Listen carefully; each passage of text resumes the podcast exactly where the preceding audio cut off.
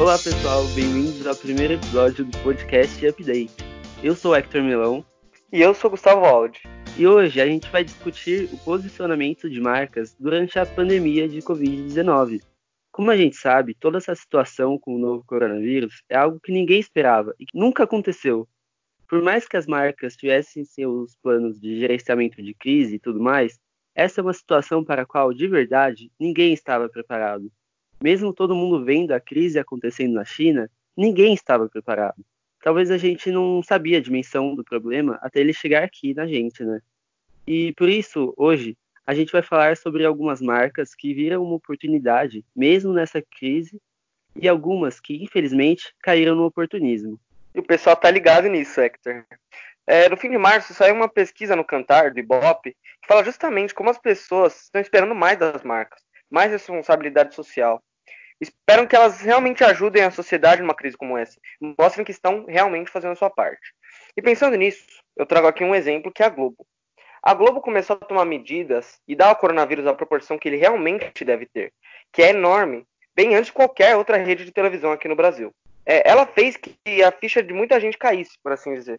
É, e quando a maior emissora do país, conhecida pelas suas novelas, decide por conta própria paralisar as gravações, algo nunca feito antes, as pessoas começam a ver a gravidade do problema e enxergar a marca Globo como uma ativa na luta contra a pandemia de Covid-19. Lembrando que a única vez que uma novela saiu do ar na Globo foi quando foi barrada pela ditadura. E não foi nenhuma decisão da Globo, né? É, e mais do que as novelas, a emissora mudou toda a sua programação. Trocou os programas de entretenimento de manhã por um jornal somente com informações sobre o coronavírus. Aumentou o tempo de duração dos programas jornalísticos, e quase tudo que era mais para a pegada do entretenimento foi cortado e depois de um tempo, nessas últimas semanas, foi substituído por uma reprise. E eu vejo muita gente falando que tudo isso, todas essas medidas, foram um exagero da Globo, que você só via coronavírus, coronavírus, e não dava nem para pensar em outra coisa por um minuto. Mas eu pessoalmente acho que não vejo pelo meu convívio mesmo. As pessoas que estavam achando que isso ainda estava distante, que não era tudo isso, era só uma gripezinha, só começaram a dar importância depois dessas ações da Globo. Eu também vi muita gente falando que era exagero, mas todo mundo que eu perguntei se no fim era bom ou ruim, só conseguiu me falar que era bom. Então a gente vê que mesmo com algumas percepções contrárias, entre aspas, a marca ainda saiu fortalecida. Sim, e não foi só isso que ela fez, né? Para realmente se destacar como exemplo bom de posicionamento, o Grupo Globo criou o festival Tamo Junto, que é para incentivar artistas a fazerem as lives e, assim, consequentemente, a galera ficar em casa. Artistas como a Ivete Sangalo, a Isa e até o Martinho da Vila. A Globo tem muita estrutura e artistas muito grandes contratados, o que ajuda a criar conteúdo relevante e que interessa muita gente. A gente pode ver, por exemplo, para a live do Alok, que foi uma produção gigante e no outro dia tá todo mundo só falando sobre isso. E de artistas que não são muito do mundo digital, tipo Roberto Carlos. Olha o engajamento que esse tipo de evento não traz justamente para a população de risco. É, mas chega de falar de coisa boa, né? Toda essa crise também nos trouxe alguns exemplos ruins. Na mesma categoria, a gente tem a Record, que diferente da Globo, não tomou muitas decisões boas. As reclamações dos próprios funcionários da emissora vieram à tona sobre a falta de ação perante a pandemia. Um funcionário processou a Record porque foi obrigado a trabalhar, segundo ele, em condições fora do padrão exigido pela OMS. Inclusive, um cameraman foi infectado e todas as pessoas que tiveram contato com ele continuaram trabalhando normalmente. Lamentável, Hector. Além disso, a Record demorou mais tempo para adiar suas gravações e insistiu até o fim. Na parte de jornalismo, sem entrar em ideologias, é, mas existem muitas críticas de parcialidade da Record é, e do modo como mostra as notícias mesmo profundamente. Há um tempo atrás saiu uma notícia no UOL que mostrava que um e-mail de um diretor de jornalismo da Record ele estava orientando os profissionais a pegarem mais leve com as notícias. Isso por uma marca, em um momento como esse, onde as pessoas clamam por informações sobre essa doença, principalmente porque não sabem se, o que é verdade e o que não é, o jornalismo parcial é exatamente o que a marca menos precisa. Exato, e a prova mais clara do nosso ponto pode ser vista com a audiência mesmo. Enquanto a Globo bateu sua melhor marca dos últimos 12 anos, a Record perdeu um ponto na média. E não é só o jornalismo, viu? A live do Roberto Carlos bateu a audiência do SBT e da Record. E o programa da Xuxa, na Record, acabou com menos da metade da audiência que costumava ter. É o que dizem, posicionamento de marca é tudo. E vamos chamar uma convidada para acrescentar nessa discussão? A gente convidou a professora Ariana para responder umas perguntas aqui para o nosso podcast Update. Ariana, a gente trouxe o case da Rede Globo. Você acha que esses ataques que a emissora vem sofrendo, principalmente nas redes sociais, são sanados com seu posicionamento de marca? Porque afinal, como a gente viu, sua audiência só cresceu na crise. Boa tarde, Hector. Tudo bem? Com relação à primeira pergunta, as emissoras de TV, de modo geral, elas são responsáveis por nos informar, por nos, por nos atualizar. Cada uma das emissoras tem um posicionamento diferente.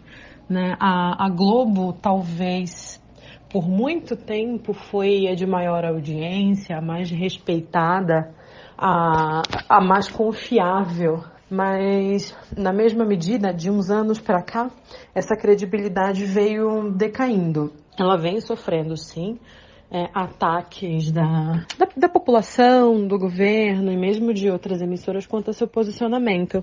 Tem uma coisa que, que eu acho positiva, pelo menos nos programas que são exibidos na rede nacional, evitar o perfil sensacionalista né, que outras emissoras têm. Por exemplo, Band, às vezes mesmo a, a, a Record, enfim.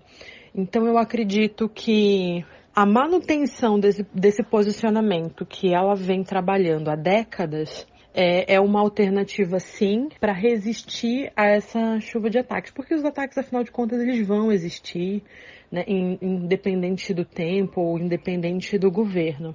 É, é, muito, é muito mais de uma percepção que as pessoas têm quanto àquela emissora né, por conta do posicionamento que ela nos transmite. Então, embora a audiência tenha crescido durante a crise, a gente precisa levar em consideração que toda a programação da emissora freou com a pandemia. Então, logo, se ela não pode continuar com a produção das novelas, enfim, com as gravações e com os programas ao vivo, ela vai focar no assunto do momento, que é a pandemia, do coronavírus e tudo que vem atrelado. Então, não, não acredito que seja muito diferente é, das outras emissoras, mas por ela ser maior e ter uma onipresença no, no Brasil e no cenário midiático, ela, ela sofre sim esses ataques de certa forma, mas eu acredito que eles têm a experiência necessária para contornar a situação. Falando da Record agora, você acha que é possível reverter essa imagem de parcialidade e não dar importância para o coronavírus? Quanto à Record, eu vou resgatar um ponto que eu destaquei na, na primeira parte. O jornal, ele tem a função de nos manter informados. Então, quando você assume uma, uma conduta de plena parcialidade quanto a um posicionamento, isso pode ser muito mais prejudicial do que por simplesmente imparcialidade. Então, de repente, se a minha linha editorial segue muito pro lado do que o governo defende, né, e eu tenho uma parcela da população que concorda com isso, né, as pessoas que concordam com isso estão de acordo.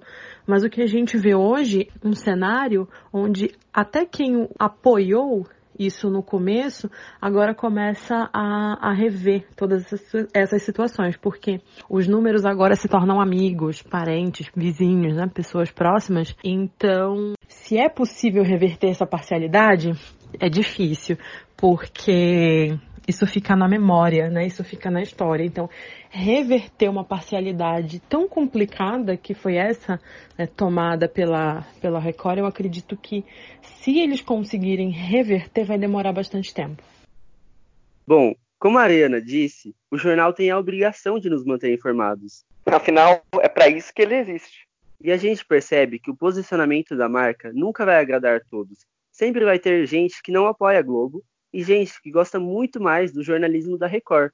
O posicionamento da marca pode até tentar mudar isso, para que mais pessoas fiquem satisfeitas. Só que é um processo bem lento de mudar toda a história que a marca já teve. Exato. O importante é que todos saibam a importância e a proporção que as, as marcas têm para influenciar as outras pessoas. E assim, a gente acaba o podcast de hoje. Muito obrigado por ter ouvido até aqui. Foi um prazer falar sobre a indústria da televisão brasileira e também saber a opinião de gente de fora. Sim, e não se esqueçam de se manter informados, principalmente nessa pandemia. Tomar cuidado, ficar em casa e só sair quando for essencial. É isso. Tchau. Tchau.